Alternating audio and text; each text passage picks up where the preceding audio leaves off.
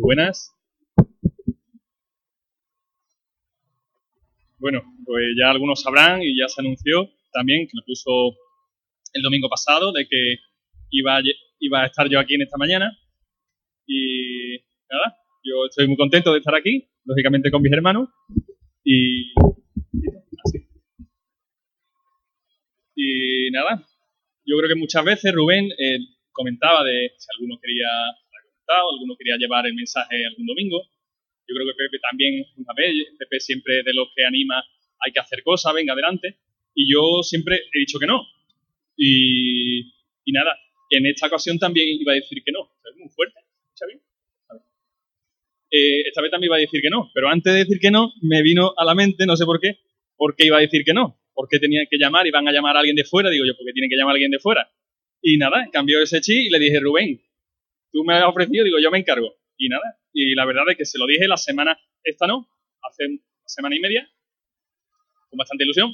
Y nada, eh, lógicamente, pues espero que pueda ser de utilidad y, y que Dios pueda hablarnos. ¿Tus padres no están? Vale. que me ha extrañado veros a toda la familia y no están tus padres. Vale, vale. Por, no, por mi motivo. Muy bien. Bueno.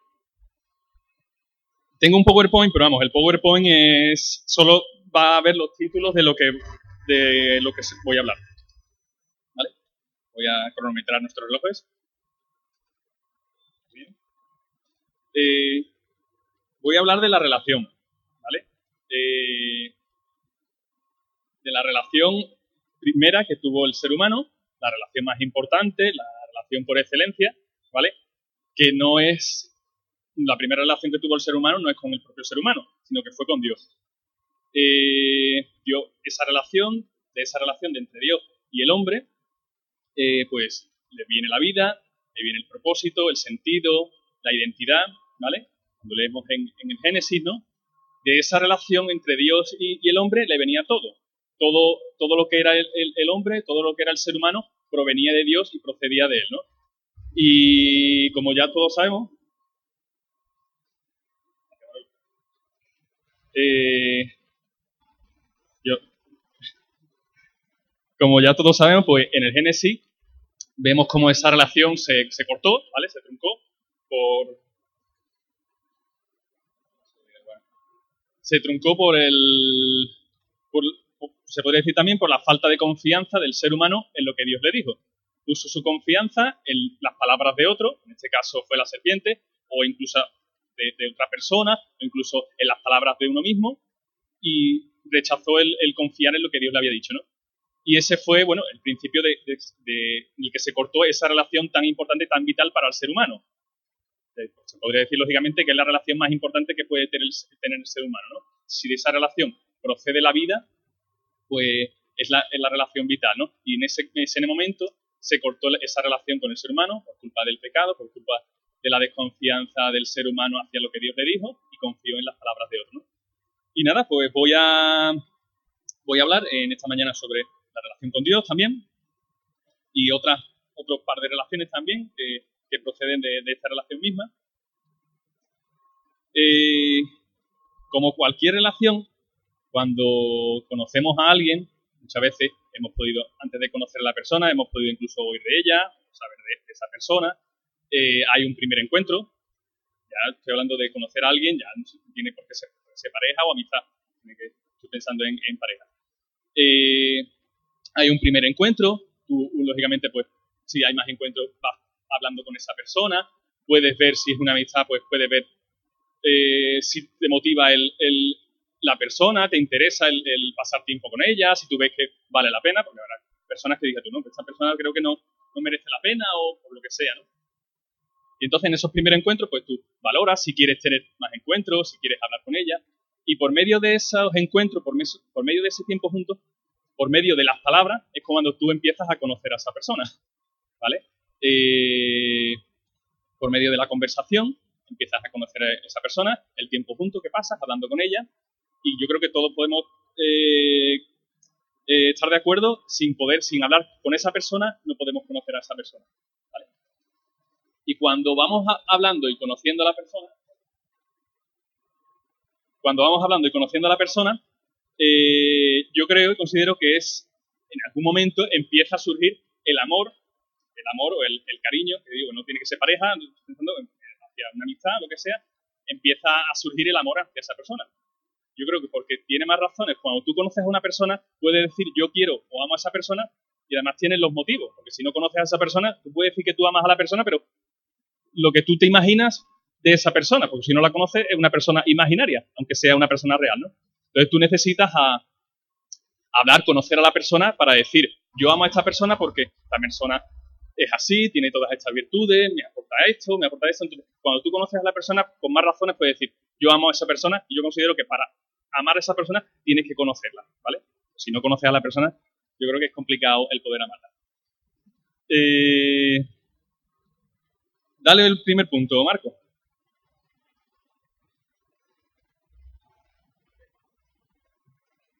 Eh, cuando eh, eh, estaba hablando de cualquier relación, ¿no? ahora mismo estaba poniendo el ejemplo de cualquier relación humana, ¿vale? Cualquier relación con cualquier ser.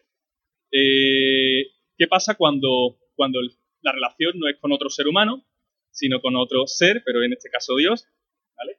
¿Qué pasa cuando la relación es con esa, con esta persona, ¿no?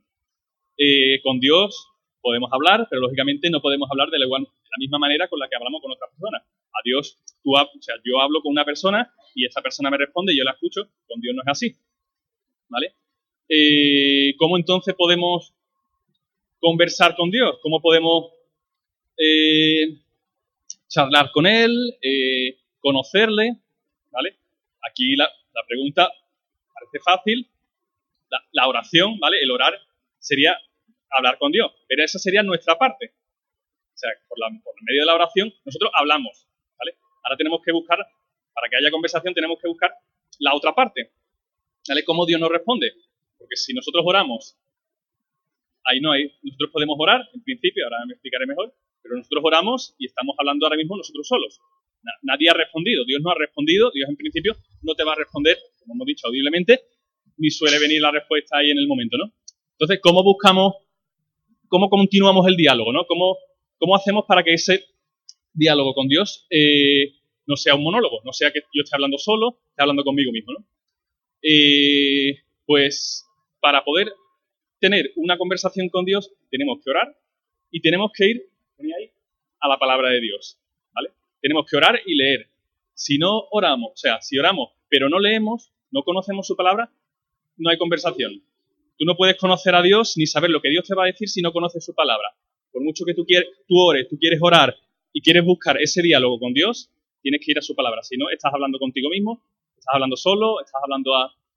No está llegando, por lo menos no está... La respuesta no la estás encontrando.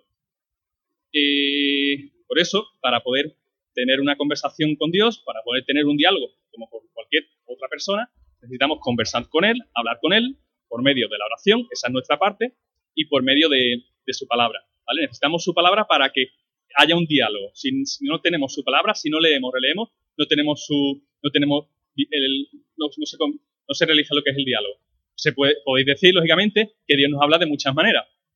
¿Vale? Dios nos habla incluso cuando uno está orando, Dios pone pensamientos en nuestra, en nuestra mente, Dios pone también, nos, nos habla por medio de otras personas, Dios nos habla por, por medio de circunstancias también, Dios nos habla también por medio de sueños, ¿vale? Incluso. Pero al final todos estos medios nos vuelven al primer medio. Si no vamos a su palabra, si no leemos su palabra, Dios no nos va a poder hablar por esos diferentes medios. Porque todos esos diferentes medios lo que nos va a decir es lo que dice su palabra. No nos va a decir otra cosa diferente. Porque si nos dice otra cosa diferente, entonces ya ahí no eche mucha cuenta lo que, lo que estás escuchando, ya sea a ti mismo, o otra persona, o, o las circunstancias. Entonces, si queremos que Dios nos hable por, otras, por otros medios, aparte de su palabra, necesitamos ir a su palabra. Para, para reconocer su palabra, pues en las circunstancias, para reconocer su palabra cuando una persona no está hablando. Entonces, su palabra, por medio de su palabra Dios nos habla. Y por medio de su palabra nosotros podemos reconocer y verificar que lo que pensamos que Dios nos está diciendo es verdad que es de Dios. Si por medio de esta circunstancia yo creo que Dios me está diciendo esto y no lo está acorde con su palabra, pues puedes rechazar eso porque Dios no te está hablando por, por medio de su palabra, por lo conforme a lo que él te dice, ¿no?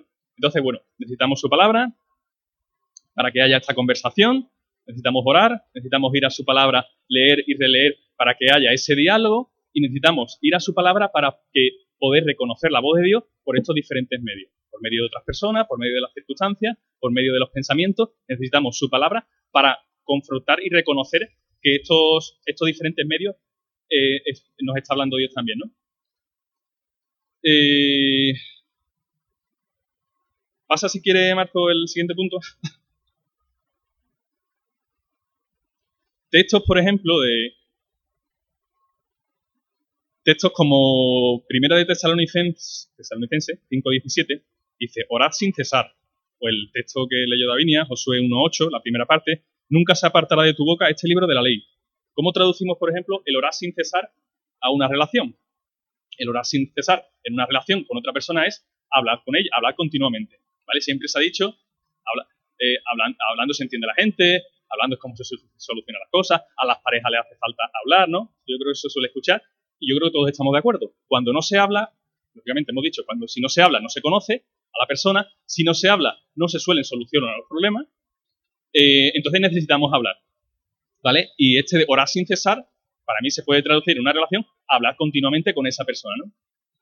Y el segundo texto que escogí, el de nunca se apartará de tu boca este libro de la ley, pues es para continuar ese diálogo, necesitamos orar sin cesar, hablar con Dios continuamente, y para poder que ese diálogo tenga respuesta, pues necesitamos que su ley, su palabra, no se aparte de nuestra boca eh, nunca y que de día y de noche vayamos a ella, ¿no? Para que haya esa conversación que hemos dicho, para que Dios pueda hablarnos, ¿vale? Si queremos que Dios nos hable, necesitamos ir a, su palabra.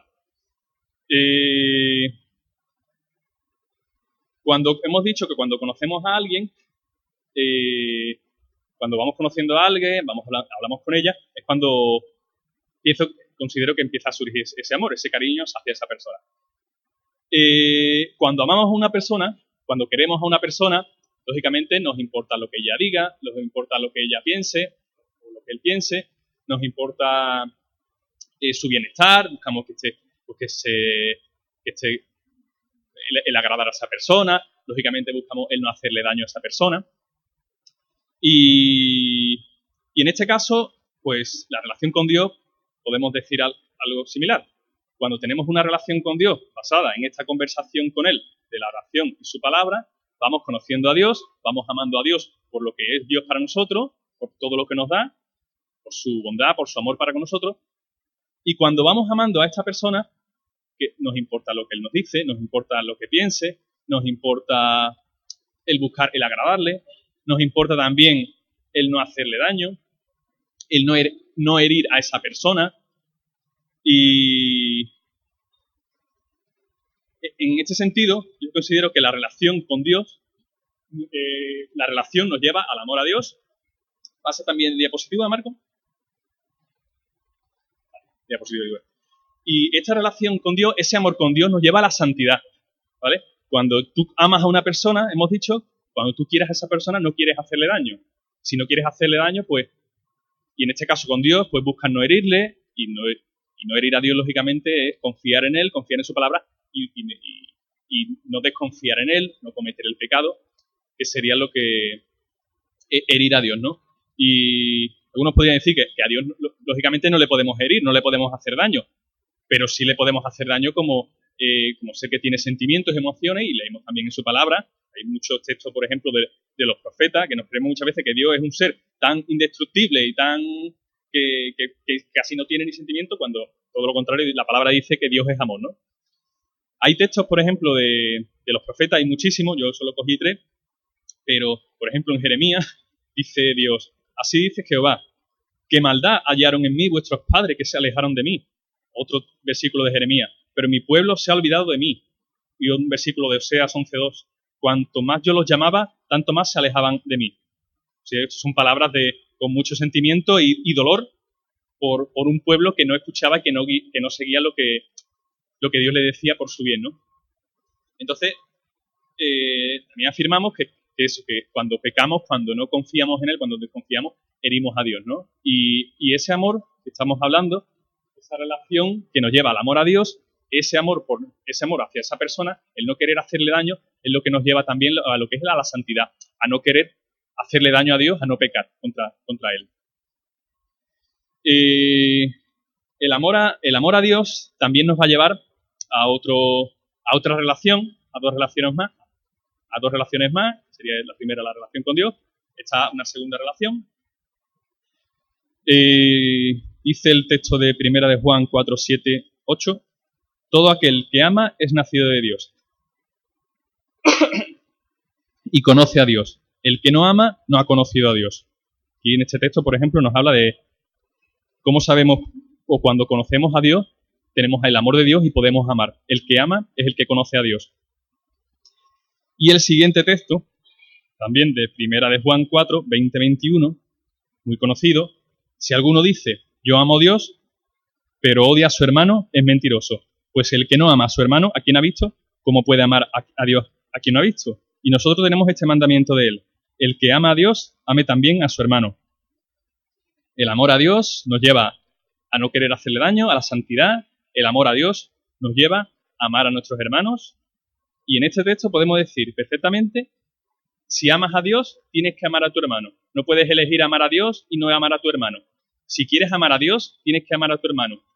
Para demostrarte a ti mismo que tú amas a Dios, tienes que amar a tu hermano.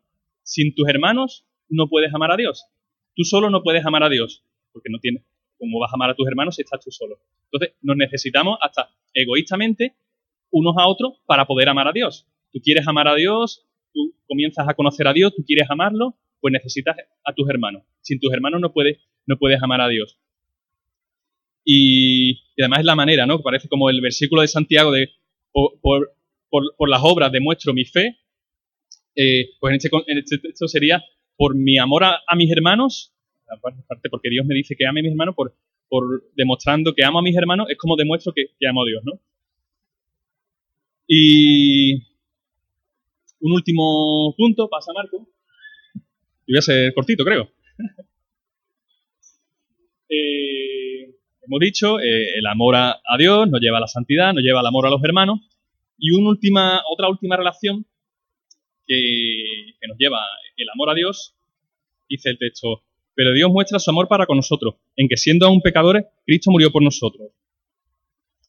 Eh, cuando, aquí, por ejemplo, en este texto, dice, Dios muestra su amor para con nosotros, en que siendo aún pecadores, Cristo murió por nosotros. Allí hay otro texto también, de Juan 3.16, Dios eh, nos amó, Dios ama al mundo, Dios nos amó, no cuando habíamos, nos habíamos convertido, no cuando habíamos creído en Él, sino Dios nos amó cuando éramos pecadores, no arrepentidos, cuando desconfiamos de Él, cuando no creíamos en Él, cuando le criticamos, cuando... En todo ese momento Dios estaba amando al, mundo, ¿no? Y nos estaba amando a nosotros. Y en este sentido, pues, aquí tenemos otro ejemplo. Otro ejemplo el que tenemos que seguir, ¿no? A Dios. Eh, Dios ama al mundo, nosotros debemos amar al mundo. Hay un texto que decía, no améis al mundo, eh, lo hablaba creo que el domingo pasado, no améis al mundo, pero significa que no améis los deseos vanagloriosos, no, no améis todo lo que ofrece el mundo, ¿no? Pero Juan 3.16 dice que Dios ama al mundo. Entonces, nosotros debemos amar al mundo también, ¿no? Eh, a los perdidos. Porque es ese amor de Dios hacia este mundo perdido, hacia nosotros mismos, lo que nos trajo aquí. Antes de haber conocido a Dios, Dios nos estaba amando. Y además Dios puso no solo su amor, sino el amor en otros hermanos antes de que fuéramos creyentes para que se acercaran, para que muchos hermanos, por amor a Dios, por amor a, los perdidos, pues colaboraron en esa obra para, Dios. Por ejemplo, tenemos el, texto de, también de, Jesús. Dice, cuando vieron esto los fariseos, dijeron a los discípulos, ¿por qué comemos vuestro maestro con los publicanos y pecadores? Al oír esto Jesús les dijo, los sanos no tienen necesidad de médico, sino los enfermos. Y puedes y aprender lo que significa. Misericordia quiero y no sacrificios, porque no he venido a llamar a justos, sino a pecadores al arrepentimiento. Jesús también, como nuestro ejemplo evidente, eh, nos, confirma de nuevo que necesitamos amar al mundo. ¿Vale? Eh, pasa si quiere Marco.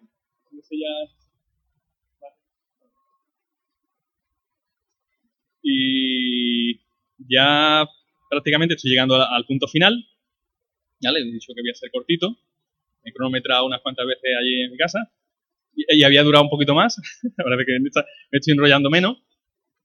Eh, y ya, bueno, pues acabando y, recapitulando, eh, para, hemos dicho, para tener una relación con una persona, para conocer a una persona, debemos hablar con ella. En este caso, para hablar con Dios, necesitamos orar sin cesar, hablar con Él continuamente, de manera formal e informal, o sea, una oración hablada o oración mental cortita. Yo pensaba que con Dios tenemos que tener siempre como la línea abierta, eh, siempre el teléfono descolgado, en manos libres, que tú siempre estás en comunicación directa siempre con Él en cualquier momento, contándote lo que necesitas, el problema o la alegría. Y por medio de esa, oración, yendo a su palabra, lectura, relectura, estudio de su palabra, de libros cristianos, sin esa parte no podemos, no podemos eh, eh, escuchar la respuesta de Dios, no vamos a escuchar la respuesta de Dios sin ir a su palabra y encontramos la respuesta de Dios en muchos otros medios, pero a través de su palabra.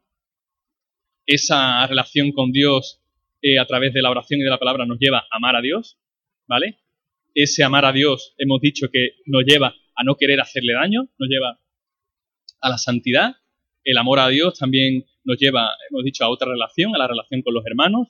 Hemos dicho que si queremos amar a Dios, tenemos que amar a, nuestros hermanos, no podemos amar a Dios sin amar a nuestros hermanos. Otra tercera relación que acabamos de decir es la de Dios ama al mundo, nosotros debemos amar al mundo porque nosotros éramos parte de él, mundo perdido. Y pues concluyendo ya,